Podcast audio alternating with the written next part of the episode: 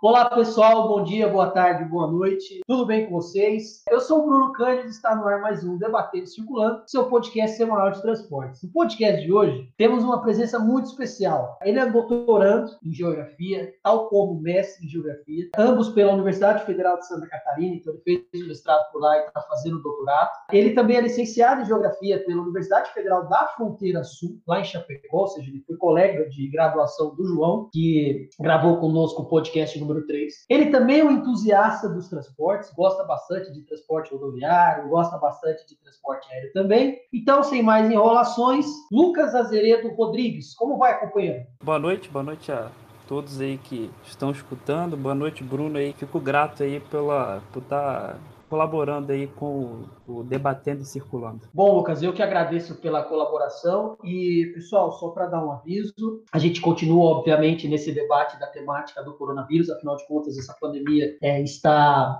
afetando as vidas de todos nós diretamente, de todas, de todas as formas, é que alguns ainda trabalham, sobretudo, em serviços essenciais, outros estão de quarentena, portanto, aqueles que não trabalham em serviços essenciais, fiquem em casa, a gente sempre reforça esse pedido. Bom, Lucas, para a gente começar, então, é, eu gostaria que você falasse um pouquinho da sua trajetória e é, da sua pesquisa, o que, que você aprontou desde a graduação, como você chegou também no seu tema de mestrado, enfim, o que, que você apronta hoje no seu doutorado. Palavra é contigo, irmão. Bom, eu né, sou natural da, da região metropolitana aqui do Rio de Janeiro, município que se chama Guapimirim. Eu ingressei na graduação lá em Chapecó, na Federal da Fronteira Sul. Eu ingressei ainda duas turmas antes do, do João. Eu falo que eu sou um, um, privilegiado por poder debruçar de várias políticas públicas, várias ações afirmativas, né? Dado incentivo à pesquisa. Eu fui bolsista de extensão do CNPq, fui bolsista de iniciação científica da FAPESC, né? Atualmente, desde o mestrado agora no doutorado, sou bolsista de,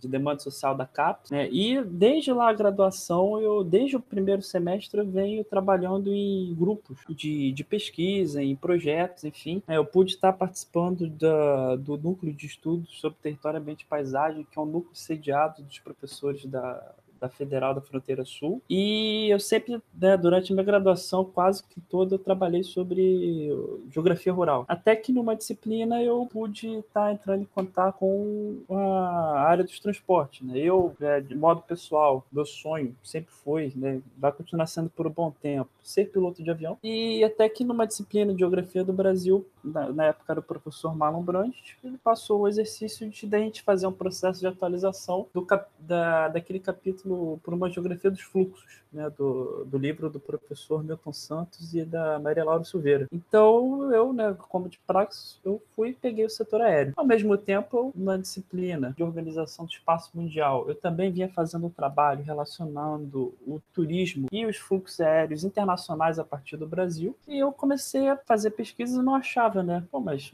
referencial teórico falando de transporte aéreo. Cadê? E daí eu cheguei né, na Somar e falei, olha, não tem e não tô achando quase nada, né? Tem muito pouco aqui. Ele é, é isso aí. E daí foi o momento em que eu falei, não, eu vou pesquisar isso porque não tem trabalho, né, é uma área que eu tenho um certo conforto, eu tenho um conhecimento a mais do que a própria teoria, então eu vou tentar seguir carreira nisso. Né? Então foi quando propus a ele a trabalhar sobre o transporte aéreo em Chapecó, né, sendo que não nenhum professor da, da, da fronteira sul, e assim, uma realidade da maioria das universidades do Brasil que não tem professores na área de transporte, a gente decidiu trabalhar transporte aéreo em Chapecó. Isso foi em 2016 para 2017. E daí, em 2017, o professor Mal começou a me incentivar para fazer o mestrado. Né? Então, ele acabou me indicando para procurar hoje o professor Márcio Gério Silveira, na UFSC. O professor Márcio me aceitou lá no, no grupo, enfim, né? e a gente acabou ajustando né, o projeto. Aí, o TCC ele ficou mais com uma, uma percepção histórica. Né? Então, eu trabalhei o desenvolvimento do setor aéreo em Chapecó, né? só que do ponto de vista mais amplo, né? no sentido de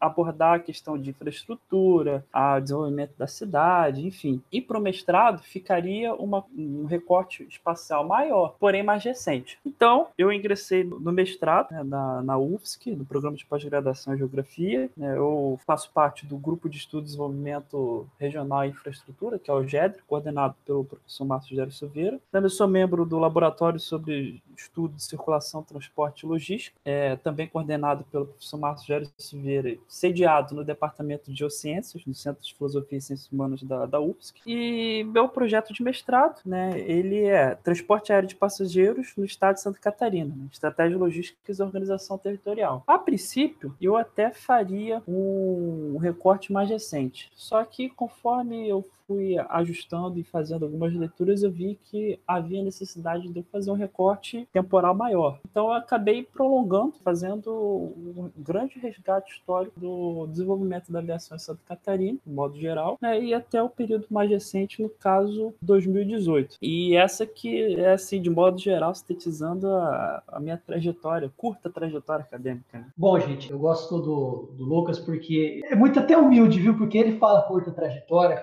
por porção de coisa feita, né? Ele, inclusive, comentou do GEDRE, né? Chama Grupo de Estudos em Desenvolvimento Regional de Infraestruturas. Ele é coordenado pelo professor Márcio Rogério Silveira, que é uma referência no assunto. O Lucas pode até falar melhor que eu, porque é orientador dele já há um punhadinho de tempo. E o professor Márcio é um cara que faz muitas palestras e dá mini cursos aí Brasil afora. E ele tem, inclusive, aquela Bíblia do. A gente fala brincando que é a Bíblia do, que é a Geografia dos Transportes, que é um livro da capa rosada chamado Circulação, Transporte e Logística, publicado em 2011. Então, imagina que o Márcio ele acaba sendo referência para quase todos os temas de circulação. Mas isso que o Lucas falou, pessoal, é verdade mesmo. A gente não tem muita, muita bibliografia anterior a nós, não. Como eu até tinha conversado no outro podcast com o João, é, acaba sendo um esforço quase que hercúleo encontrarmos coisas da geografia para que possamos dar continuidade aos nossos trabalhos. Então a gente é movido bastante pela paixão e a gente não deixa, evidentemente, esse tipo de prejuízo, vamos chamar assim, nos abalar, mas que de fato faltam fontes e faltam falta um conjunto mais amplo de referências, sobretudo se a gente compara em relação a outras grandes áreas da geografia, geografia agrária, geografia urbana, geografia econômica, geografia regional, isso realmente falta. É, Lucas, ah, aproveitando para avançar um bocadinho aqui, né? Você falou do, do, seu mestrado de transporte aéreo no estado de Santa Catarina. Então você acabou analisando de uma maneira bastante ampla, né? Como que a circulação se dá no estado, inclusive mostrando ali quais são os principais aeroportos, né? Os principais destinos dos voos mais relevantes, né? aquelas aglomerações mais importantes que agregam, que conglomeram é, fluxos de passageiros. Então, eu queria que você falasse um pouquinho mais detalhadamente sobre o seu mestrado, Lucas. A palavra é sua. A questão de, de obras né, voltadas para a geografia do transportes é uma coisa, assim, bem totalmente limitada. Né? Você falou do livro Salmão, o livro Salmão foi o primeiro livro que eu, que eu comprei da área de transporte, da qual fez eu, foi um motivador para eu vir pesquisar nessa área. Né? E pelo fato de que não tem pesquisa, é mais um outro motivo para que a gente possa estar tá se debruçando aí sobre os livros e tentar proporcionar, né, pelo menos o que seja de formato inicial, as pesquisas né, nessa temática que é bem importante para a nossa realidade. Então, o grande questionamento, né, entre aspas, a justificativa da minha pesquisa pesquisa de, de mestrado, ela começa quando eu vou analisar os números da aviação, né? Os números que eu falo é a, movimentação de passageiros de modo geral. Antes de mais nada, é, é, o transporte aéreo de passageiros tem uma dinâmica totalmente diferente do transporte aéreo de carga, né? Que isso fica muito importante para gente. São outras dinâmicas e são outras é, estratégias, né? Inclusive, para quem tem interesse na área, recomendo a leitura da, dos trabalhos do professor Diogo Quintiliano também lá da UFSC, também foi orientando do professor Márcio, que trabalha transporte de cargas em Santa Catarina, na sua dissertação de mestrado, e na sua tese de doutorado, transporte de cargas no, no Brasil, inclusive fa fazendo estudos comparativos com o do doutorado de sanduíche que ele teve na, na Espanha. Então, quando a gente vai analisar o crescimento da aviação de modo geral, se a gente olhar essa tabela, a gente vai ver que a taxa de variação do crescimento da, da movimentação de passageiros em Santa Catarina Catarina, de modo particular, ele é extremamente absurdo se a gente for olhar algumas cidades quando a gente vai comparar a média brasileira, né? Olha Chapecó, por exemplo. Foi uma das coisas que motivou, pô, por que que há esse crescimento? Então, Chapecó, por exemplo, vai ter uma, variação de 600%. Né? E é claro que a curva do, a curva do Brasil é grande, mas eu queria entender quais foram os fatores que fizeram com que tivesse esse aumento,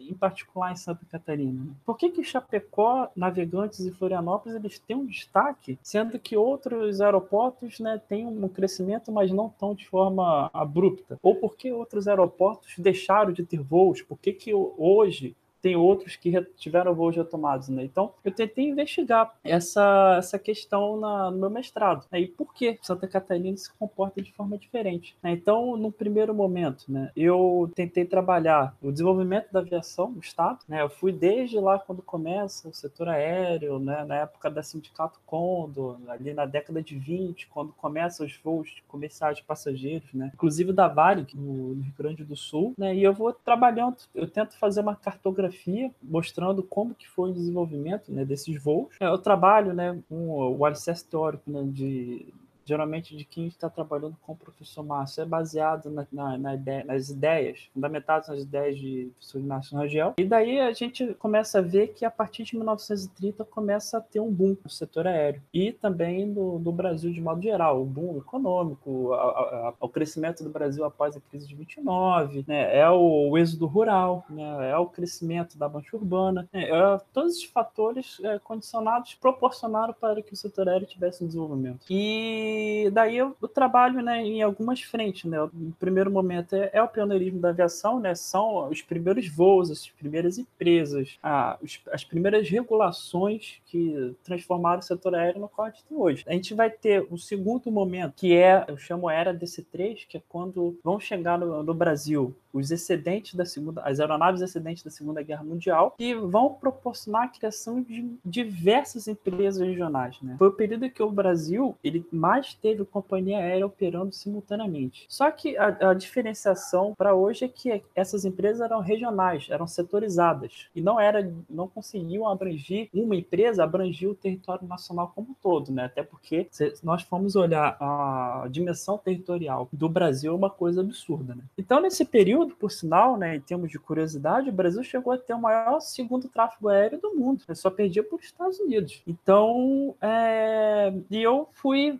tentando mostrar como que deu esse desenvolvimento em Santa Catarina. É, pautado né, naquela ideia da vida regional de Santa Catarina, que é um texto muito conhecido do professor Armei Mamigonian, que ele vai mostrar que Santa Catarina, por mais que tenha uma capital administrativa, a Florianópolis ela não vai ter a centralidade da, das demais cidades do estado. Vai ter uma relação na rede urbana? Vai. Mas, por exemplo, Curitiba e Porto Alegre vão ter muito mais influência nas principais cidades do estado do que a própria Florianópolis. Né? A gente já vê, por exemplo, Joinville mais atrelada a São Paulo e a Curitiba. Né? A gente vai ver o sul ali de mais ou menos a região de hoje de Criciúma, mais atrelada a Porto Alegre, Lages, né, no meio do caminho entre Porto Alegre e, Curitiba, assim como também Chapecó. Né? Então eu vou mostrando né, essa questão, vou trabalhando um pouco da, do processo de formação socioespacial né, do Estado, algumas políticas que foram fundamentais para o desenvolvimento da aviação, como a criação do CITAR, que foi o Sistema de Integração Transporte Aéreo Regional, e da Embraer. Né? O CITAR ele vem como complemento à rede de integração nacional, e a Embraer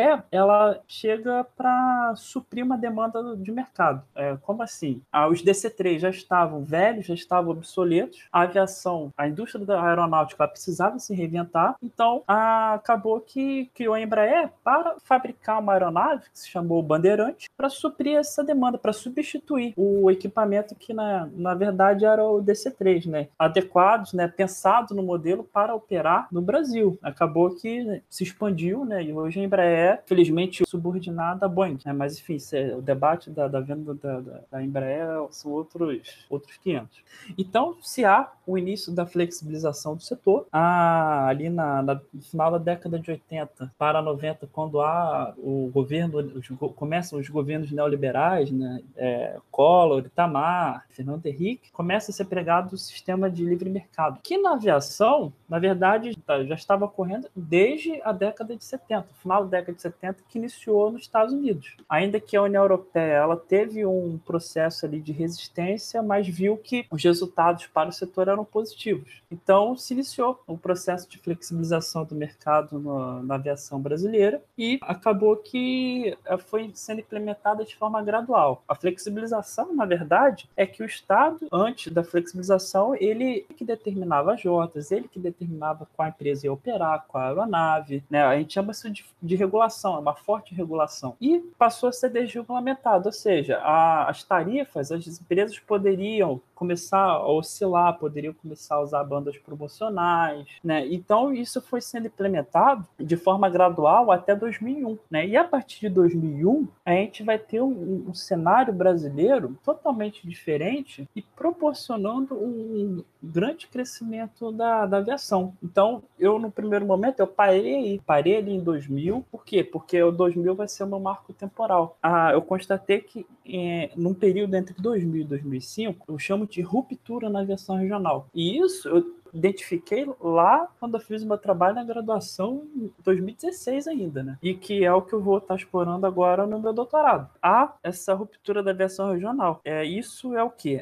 os voos eles deixam de ser regionais e passam a ser interligados a um aeroporto central, né? O que é o que a gente chama de hub, né? o aeroporto que concentra as atividades, né? Os voos de determinada companhia e dali a pessoa consegue ir para consegue ter uma gama de, de conexões. E não ao mesmo tempo que as aeronaves que eram utilizadas em 2000, aos poucos elas foram sendo substituídas por aeronaves maiores e com um maior rigor né, maiores especificações técnicas para suas operações. E, por outro lado, os aeroportos, muitos aeroportos do interior, eles não tiveram uma infraestrutura adequada para receber esse tipo de aeronave. Então, ah, os voos eles começaram a ser centralizados, concentrados em determinados aeroportos. Em Santa Catarina foi assim, né? Agora, como que isso aconteceu no Brasil? Isso aí, ah, acredito que até 2024 eu tente responder em parte, né?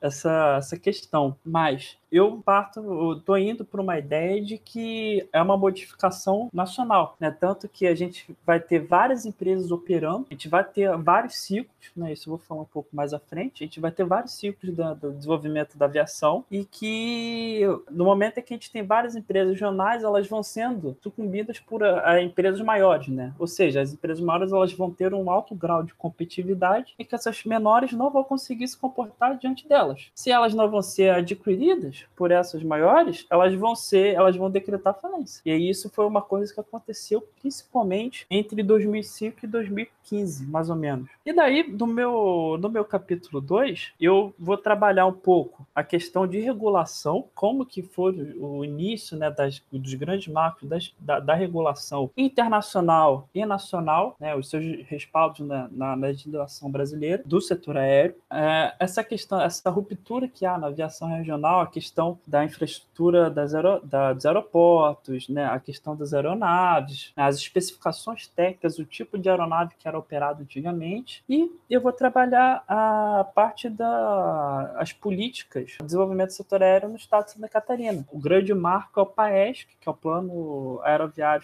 do Estado de Santa Catarina, que é de 1989. Ele deveria ser atualizado em 2009, mas estamos em 2020 e até nada. E isso fez com que também fosse mais uma motivação para eu é, dar um prosseguimento à minha pesquisa. Se a gente for ver mais ou menos o, o mapa que se tem da, do PAESC, né, as rotas que eles previram aqui, pouquíssimas seguiram, né? Que é Chapecó, Passo Fundo, Porto Alegre, é, Porto Alegre, Florianópolis, Itajaí, São Paulo, mas essas regionais, principalmente interligando o norte, né, o Planalto Norte ali do, do estado de Santa Catarina, nunca existiram. E esse tipo de voo, principalmente o regional, vai, com o tempo ele vai ser extinto, né? E esse período é mais ou menos até 2001, 2002. Se a gente for ver o gráfico da, da, oferta de aeronaves que se tinha desse período da aviação até hoje, a gente vai ver que há um decréscimo de decolagens. Porém, o número de aer... da, da oferta de assentos para a aeronave ele cresce muito. Esse gráfico ele fica evidente que, ao mesmo momento que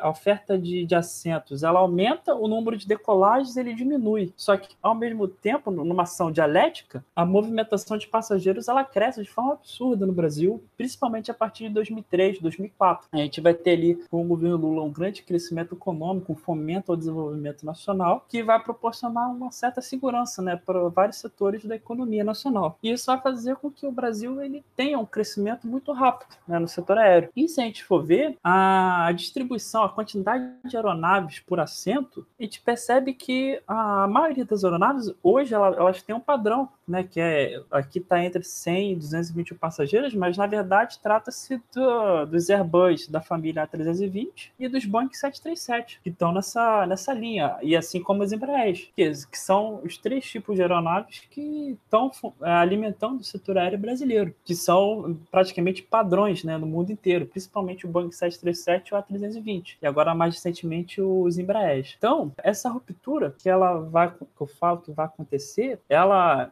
entre aspas, espacializada nessa imagem, ela, ela vai mostrar essa evolução que há dos voos, por exemplo, na década de 1955 para a década de 70, para 95 e 2005 para hoje. Né? A gente vai ver que não se há mais os voos curtos e regionais e que esses voos eles passam a ser centralizados, eles passam a ser concentrados. Essa imagem ela nos mostra que a logística corporativa, né, uma coisa que o professor Márcio vem é, trabalhando com muita propriedade, a logística de Estado, logística corporativa, essa ação dialética, essas ações combinadas e às vezes não, a logística corporativa ela mostrou que para a empresa era mais rentável ela ter uma conexão direta com um centro regional do que ah, esse centro regional ir fazendo né, o que no transporte rodoviário chama de pinga-pinga, né, que já foi falado em outros podcasts, né, o catajeg, aqui no Rio se chama de catacor, nesses termos pejorativos. Né. Eu chamei de pinga-pinga, mas eu acabei adotando né, rotas de múltiplas escalas, ou seja, né, era uma rota longa, mas que ela possuía várias escalas ao mesmo tempo. Né. E isso conforme vai tendo o desenvolvimento do transporte rodoviário, seja ele de passageiros, né, ou então a questão da, da de, de carros, enfim, de tudo transporte rodoviário de modo geral, esses voos eles vão ser ah, praticamente extintos. Essa imagem, por exemplo, ela vai mostrar a evolução do, dos voos em Chapecó. A gente vai ver que saía de Chapecó e ia, fazia várias escalas no, no território catarinense e seguia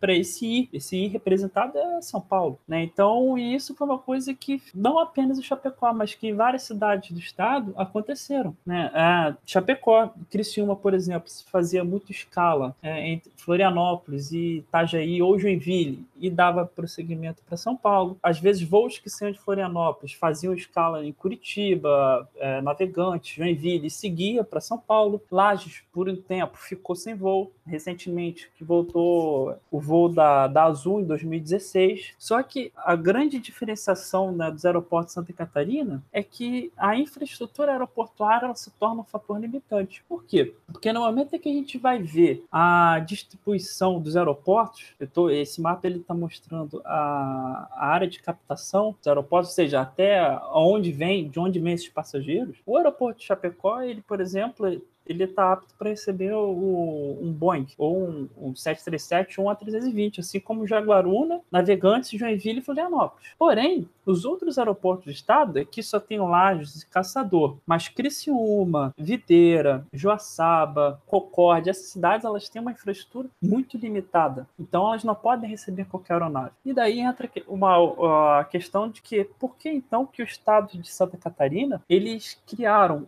no caso o governo, o aeroporto aeroporto regional sul, que é o aeroporto de, de Jaguaruna, e está terminando agora o aeroporto do Planalto Serrano, que é o aeroporto de Correia Pinto, no, Laje, no lado de Lages, para poder exatamente captar, poder receber aeronaves maiores e se tornar esse aeroporto apto para receber aeronaves de outras empresas aéreas. Porque hoje, a única empresa que operaria sem restrição no território catarinense seria a Azul. Eu falo Azul já com, por exemplo, a Flex já como Azul, né? Que a Azul comprou agora, adquiriu a Flex em janeiro. A Flex tem aeronaves que tem uma, uma capacidade de mais ou menos 10 passageiros. Né? Então, a realidade é essa. Por que, que se tem essa configuração hoje, né? Por quê? Porque não são todos os aeroportos que estão aptos para receber esses voos. E também tem a questão de que da centralidade regional que essas cidades elas têm na rede urbana do estado, né? Da região, por sinal. A gente vai ver que Chapecó tem uma grande área de, de abrangência. Ela vai até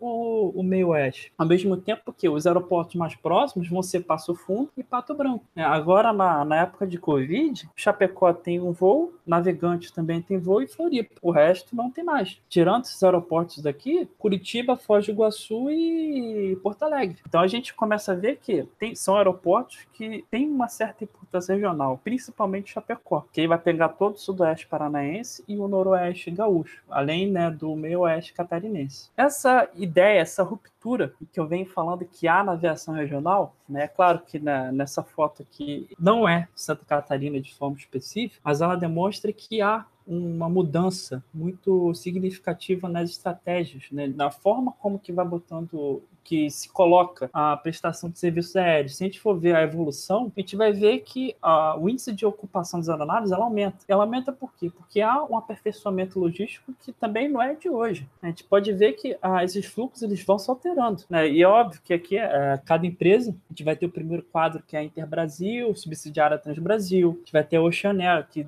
né, gerou a Avianca, a gente vai ter a Trip, que fez, foi associada à Azul, a gente vai ter a Passaredo, né, que está é atualmente num sistema parecido com esse, de interligação regional, principalmente em cidades médias do interior brasileiro, e a gente vai ter ali, por exemplo, a Azul, né, que concentra os seus voos, nesse caso ali, em Campinas e que tem demandado uma com o, o ATR, tanto Azul quanto a Passaredo, né? Hoje a Voepass, uma grande demanda de voos regionais. E isso faz com que há uma ressignificação da, da, dessa estrutura de voos regionais. A partir disso, né, umas outras particularidades do, do setor aéreo catarinense é a, a, prática da pernoite no território catarinense por questão de taxas, enfim, aí geralmente as aeronaves vão para pernoitar, né, nessa cidade, Jaguaruna, Chapecó, Navegantes, e para decolar no dia seguinte, no início da manhã, ou então ali na madrugada, de 5, 6 horas da manhã. Que é para quê? Para proporcionar ao usuário do transporte aéreo, Santa Catarina, o bate e volta. Também, uma das outras coisas que foi constatado é que boa parte da, do usuário do transporte aéreo Santa Catarina, ele é o público empresarial, principalmente Chapecó, Jaguaruna e Joinville. Né? Navegantes, a gente vai ter ali mais ou menos né, alguns períodos como October e as férias de julho, proporcionadas pela, pela proximidade do Beto Carreiro e em outubro a Oktoberfest em Blumenau, que vai gerar né, uma grande movimentação de passageiros e navegantes, assim como a alta temporada em Santa, ah, no aeroporto de Florianópolis, principalmente ali entre dezembro e fevereiro, que inclusive voos internacionais da América do Sul, Assunção, Buenos Aires, Santiago, Montevidéu, que é onde recebe muitos turistas. A questão de, da Interlândia dos aeroportos é um fator de atratividade que intensifica a competitividade territorial entre os aeroportos foi identificado que há sim, né, é meio que um termo é, sinônimo do que a Raquel Rosic e o Milton Santos Amarelaro chamam de guerra de lugares. Né, eu preferi chamar de competitividade territorial por, por, questão de área de abrangência disso. Há, há, uma sobreposição dessas áreas de captação e que o aeroporto que se destaca, que se destaca na verdade, é o Floripa. Airport, né, que foi concedida iniciativa 100% iniciativa privada. Né, lembrando que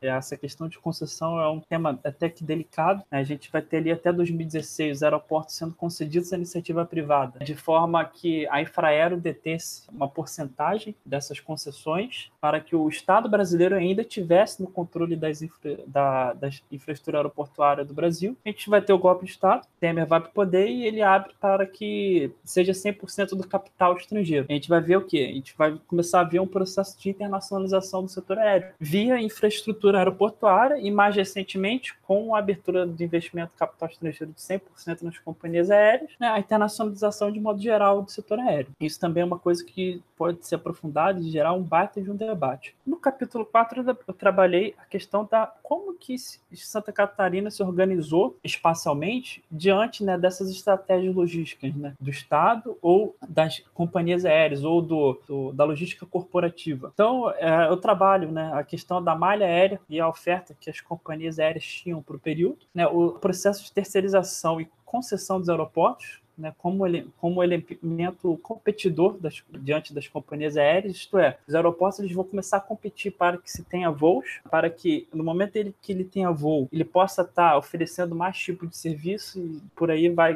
se acumulando capital, centralizando a forma de operacional, que é o que acontece, acontecia né, até antes do Covid, é, com o Floripa Airport, a questão da, da, da Aeroshop. Então, o, o, o, passageiro ele vai para o aeroporto, mas ele tem uma série de entretenimento. Né? Então, a, ele opta por ir por, por descer em Florianópolis, porque a Florianópolis ele, ele consegue ter um, ele tem uma ampla oferta de locadoras, ele tem um mercado, tem lanchonete, ele tem um café, enfim, ele tem vários tipos de serviço que, por exemplo, em Jaguaruna ele não teria. Né? A questão dos nichos de mercado e público-alvo, que é uma coisa que o passageiro, passageiro catarinense ou que se destina a Santa Catarina, ele é um público bem definido nos aeroportos, no sentido de que é nítido ver qual é o passageiro que embarca em Navegantes, em Chapecó, em Florianópolis, enfim. A, questão da definição da, da malha das empresas aéreas relacionados com o nicho de mercado delas, ou seja, né, como que as empresas antes elas tinham muitos voos regionais, elas passaram a centralizar essas operações e por que, né, que está relacionado à baixa demanda entre os voos é, regionais que depois seguiriam para os hubs, enfim, a formalização dos code shares, né, que também é um elemento de grande que intensifica a competitividade no transporte aéreo e os tipos de empresa, né, que é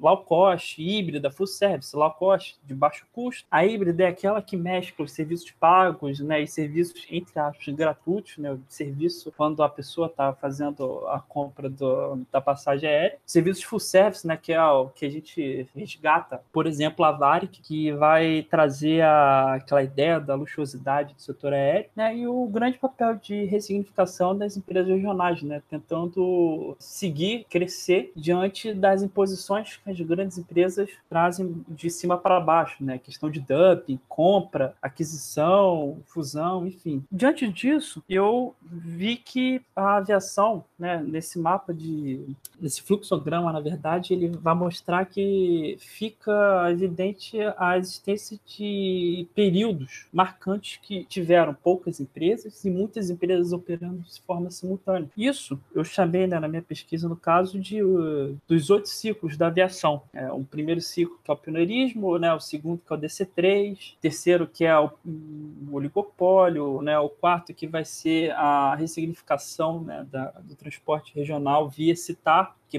vai, ser criado, vão ser criadas companhias aéreas para fomentar o CITAR nas cinco regiões do Brasil, que é a Rio Sul, a Nordeste, a Taba, a Votec, enfim, que vão alimentar o serviço aéreo regional do Brasil por um tempo. Ali, no, quando há a flexibilização do setor aéreo, a criação de várias companhias e um fato curioso, né? Posso estar trazendo aí para os colegas do, do, transporte rodoviário que parte da, da, do capital de algumas companhias aéreas é oriunda do transporte rodoviário. A Trip vem do transporte rodoviário, a Passaredo vem do transporte rodoviário, a Webjet tem capital do transporte rodoviário, a NHT tem é, participação da, do grupo Planalto, por exemplo. E essas foram as que eu identifiquei ainda que operaram em Santa Catarina. Né? Talvez se eu for investigar, né? eu vou investigar mais para frente, né? outras empresas, principalmente na, mais para a região norte, nordeste, provavelmente deva ter né, parte do capital rodoviário nelas. E daí eu trabalho né, essa questão né, desse cenário que o Brasil teve na, no período ali na década de 2010, até a década de 2010, e daí com a inserção da Azul no mercado aéreo brasileiro, vai ter, vai,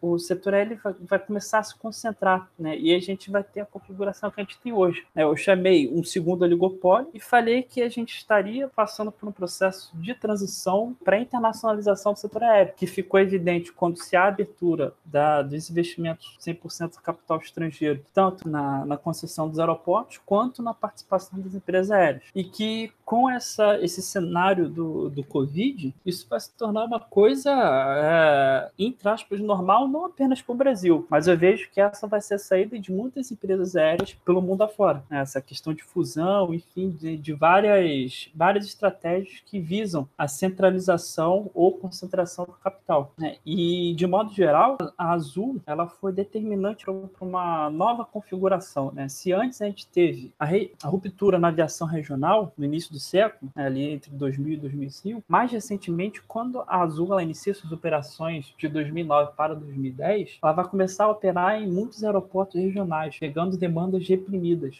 E isso vai fazer com que se tenha um grande salto na movimentação de passageiros. Né? No momento em que eu vou ver a movimentação né, em aeroportos como Navegantes, Joinville, Chapecó, quando há a da Azul, há um salto absurdo na movimentação de passageiros. E essa oscilação que os aeroportos têm, ela está relacionada com o quê? Ela está relacionada justamente com essa oscilação na aeronave que está fazendo o trecho. No momento que a Azul, por exemplo, está operando com o Embraer 195, que oferta 110 passageiros, ela resolve trocar aquele voo para operar um ATR de 70 passageiros, pô, são mais ou menos 45 passageiros, oferta de assentos a menos por dia. Se a gente for ver isso numa semana, no mês e no ano, é uma coisa que vai fazer a diferença sim. Basta a gente ver os reflexos que a aviação teve quando saiu a Avianca. Só uma aeronave da Avianca transportava mais de 160 passageiros. No aeroporto como Chapecó, como Navegantes, se tivesse pelo menos dois voos, que era o caso, a gente tinha 160 de manhã, mais 160, já, já são 320 que sai. E os que vão chegar a, a, Santa Catarina, ou seja, 320 mais 320. São 640 uh,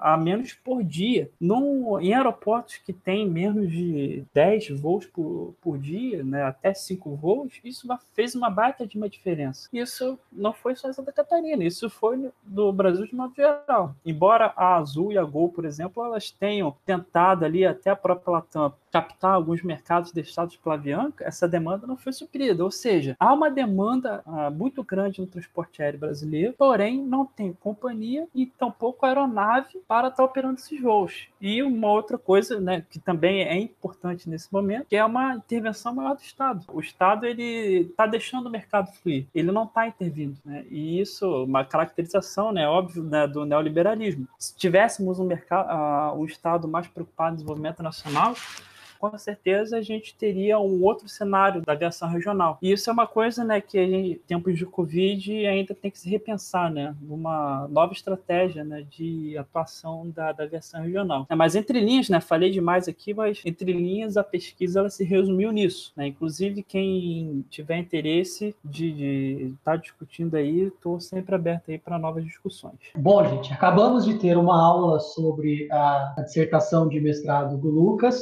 Eu acho que se alguém tinha alguma dúvida a respeito do trabalho dele. Talvez fique até com mais e com, mais, com maior curiosidade. Eu, inclusive, vou até deixar o link para quem queira dar uma olhada na dissertação de mestrado dele. Ficou um trabalho completíssimo. Inclusive, é, essas tabelas que ele, me, que ele foi citando ao longo da argumentação dele, ele me mandou antecipadamente. E conforme o Lucas ia falando, Lucas, eu tinha uma série de dúvidas a respeito. E, cara, é, fique tranquilo com relação a tempo, viu? Na pior das hipóteses, a gente divide em três, em quatro, em cinco eu posto um desses por, por, dia ao longo da semana, viu? Isso é o de menos, tá? Não, não, não se constranja. É, eu falo muito e eu não acho nada ruim pessoas que também falam muito. Pelo contrário, eu não gosto de gente que fala muito pouquinho, porque aí você tenta puxar, puxar, puxar e não vem nada. É, teve uma partezinha que deu uma leve picotada, pessoal, então só para revisar ele fez uma associação entre os voos que antigamente, isso aqui lá para a década de 50, né? Ele, ele me mandou aqui uma figura. Para vocês terem uma ideia, o avião ele faz aqui uma, duas, três, quase sete operações de pouso e decolagem, né? Além da decolagem inicial. É, isso era em 1955. Então imagina, pessoal, um avião subindo e descendo a cada quase meia hora, 40 minutos. Era surreal, né, Lucas? Imagina que uma, uma operação dessa era, é uma coisa praticamente inconcebível hoje em dia. E aí ele mostra que o número de paradas vai diminuindo. E aí eu eu, fiz essa, essa, esse, para, esse parênteses, melhor dizendo, para dizer justamente que é o seguinte, pessoal com o avanço tecnológico das aeronaves, tanto em termos de capacidade, velocidade, tamanho mesmo, né, envergadura de uma ponta da asa na outra e tal,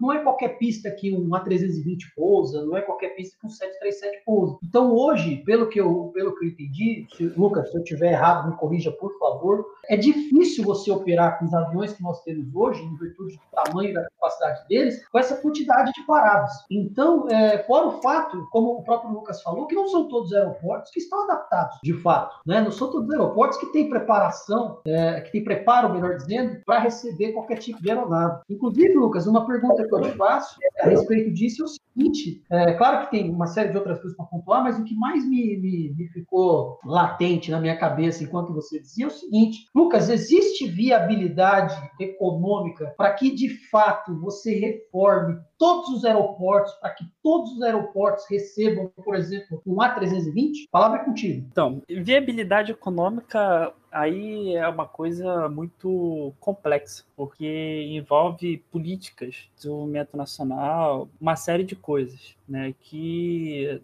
na atual conjuntura seria é mais fácil falar que não tem. Né? A gente tinha o, uma série de, de, de projetos voltados para o setor aéreo, né, como o Pio Aeroportos, o próprio PAC, ele incentivou né, a questão da infraestrutura aeroportuária. Mais recentemente, há alguns outros programas de fomento à aviação regional, só que tinha um que ele visava investimento em mais de 200 aeroportos de todo o Brasil. Né? Na, no capítulo 2 da minha dissertação, ele tem lá de forma um pouco mais específica.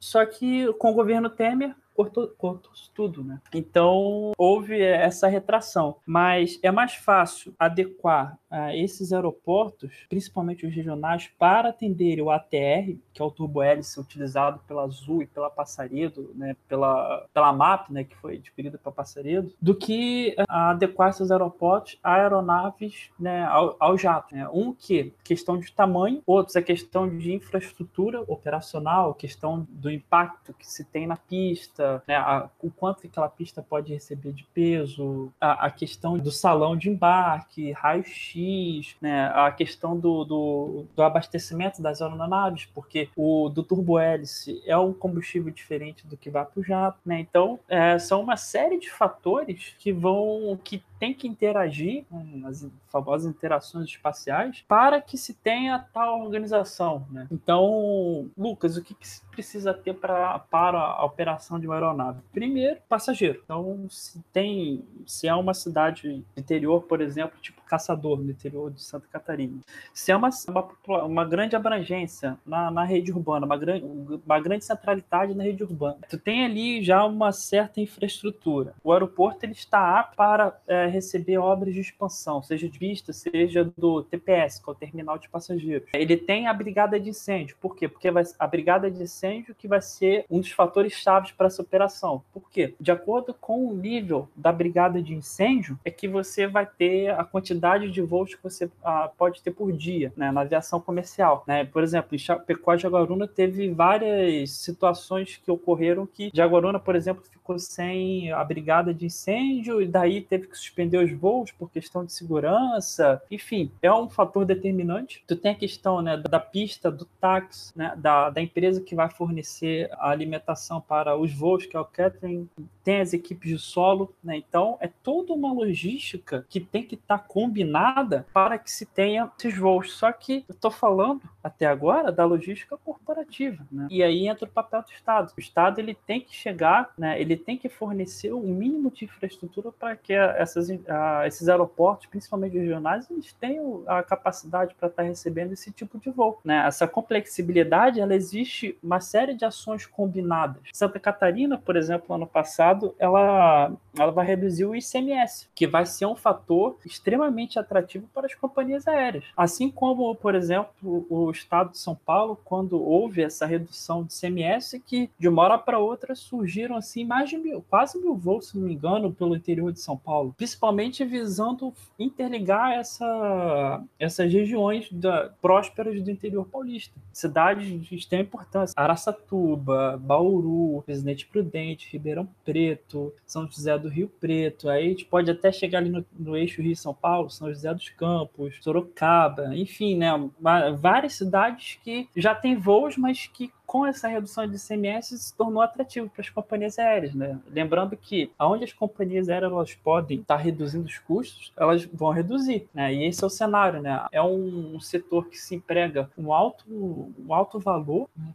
movimenta um grande capital, porém a taxa de retorno ela é muito pequena, a margem de lucros é pequena. Então, para que você tenha né, a lucratividade, de modo geral, tu tem que ter várias operações. E né, nessas, se nessas várias operações você conseguir por exemplo, a redução de 10% do, do CMS sobre o combustível, enfim, já é uma redução de custos. Né? Então, você consegue ter mais um fator de atratividade. Só que o caso particular de Santa Catarina é que foi escalonado. Ou seja, se gente, se nós temos atualmente seis aeroportos operando de forma simultânea em Santa Catarina, né, que é Jaguarona, Florianópolis, Navegante, Joinville, Lages Chapecó, pelo que o Estado propôs é que quanto mais aeroportos as empresas operassem, maior seria o desconto de CMS. Só que o aeroporto de Lages, por exemplo, não está apto para receber o jato, só um ATR. E aí? Só uma empresa estaria apta, pra, duas empresas estariam aptas para operar em, em Lages. Seria a parceria de Azul.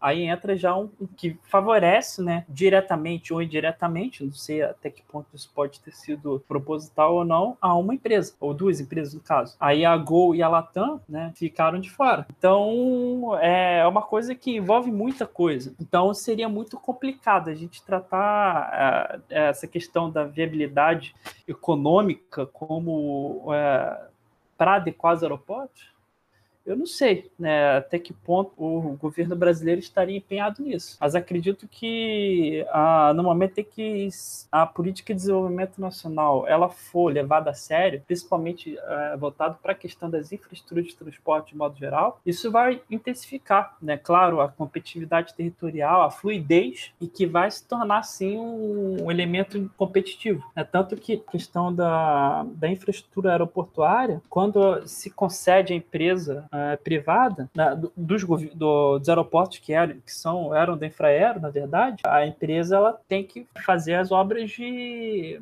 expansão, né? Por exemplo, todo o, o aeroporto de Florianópolis, o novo terminal, enfim, a nova infraestrutura, embora tenha recursos né, do, do BNDES, que tocou toda essa a nova infraestrutura foi a Floripa Airport, né? Via Zurique Airport. A Zurique, que tem lá, mais ou menos, se não me engano, 30 30, média 30% de capital do Estado suíço, né? Então a gente mostra que lá fora se utiliza do capital do Estado para expandir as operações e o Brasil na contramão, né? O Brasil sucateando aí a, a Infraero. Enfim, né? E a questão né, da retomando o comentário que você havia feito, a, do número de paradas, né? Isso se assemelha um pouco a vocês que estudam o transporte rodoviário, a questão né, da, do, das linhas de ônibus, né, as expressos ou não, né? A gente pode até fazer um, uma espécie de um comparativo, né? No sentido de que é como se antigamente os voos fossem os paradores e hoje só fosse voo expresso, né? Então, é, isso é uma coisa que ela não aconteceu da noite para o dia, mas que exigiu de uma série de atuações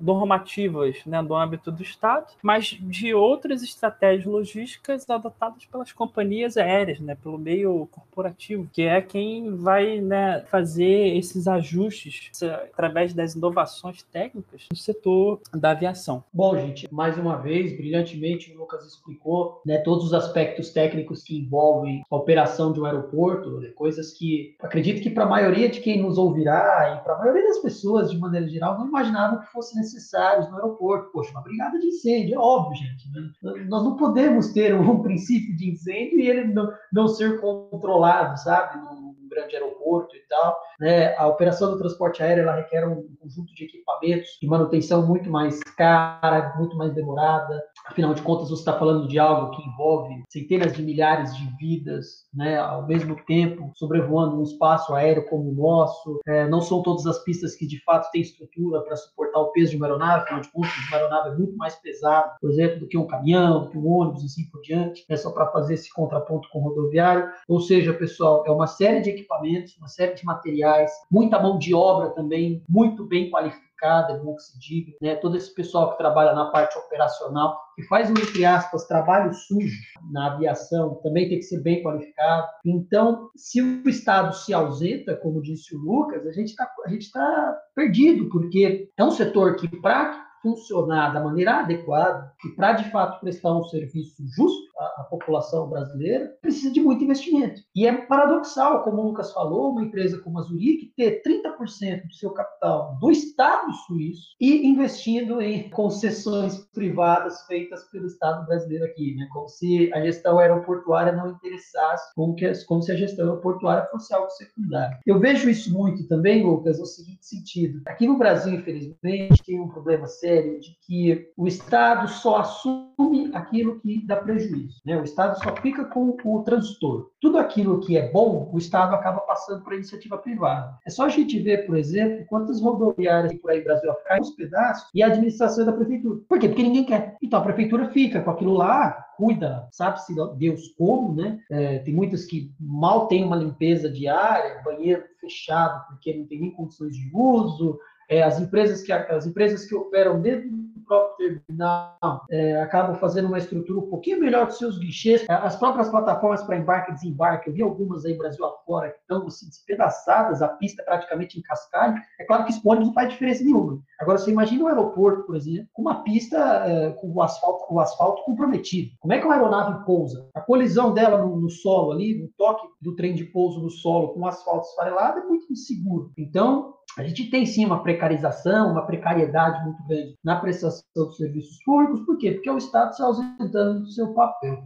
Fala pessoal, tudo bem? Bom, eu e o Lucas decidimos dividir esse podcast em duas partes. Então vocês acabaram de escutar a parte 1, espero que vocês gostem. Já peço para vocês darem aquela força, se inscrever no canal, ativar as notificações, dar uma olhada também no blog, nas nossas postagens, debatendocirculando.wordpress.com. Seguir a gente nas redes sociais também, Instagram, Twitter, Facebook, é tudo arroba Debatendo Circulando. Eu e o Lucas decidimos dividir, pessoal, porque o assunto estava muito bom, o debate estava muito produtivo e, portanto, ficaria um podcast muito longo. Tudo bem? Espero que vocês gostem e peço para que vocês também fiquem atentos, pois a gente posta o mais breve possível a parte 2. Tudo bem, pessoal?